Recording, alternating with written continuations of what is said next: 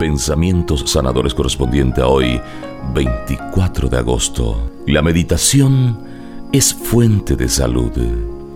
Por medio de la meditación, abres la primera puerta de tu alma a Dios para que Él comience a entrar con su poder sanador.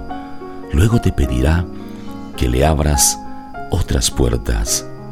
Ahora bien, para meditar no necesitas irte a un monasterio, aunque en algunos momentos también esto puede ayudarte.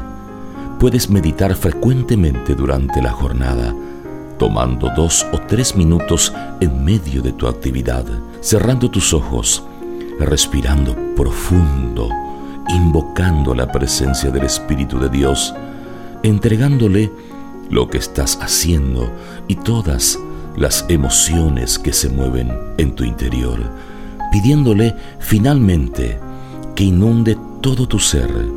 Entonces percibirás que algo que parece poco se transforma en mucho y que esos pocos minutos repartidos a lo largo de la jornada marcarán la diferencia.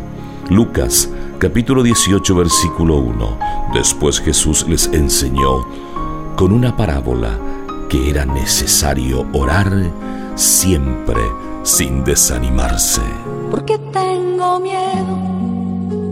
Si nada es imposible para ti, ¿por qué tengo miedo? Si nada es imposible para ti.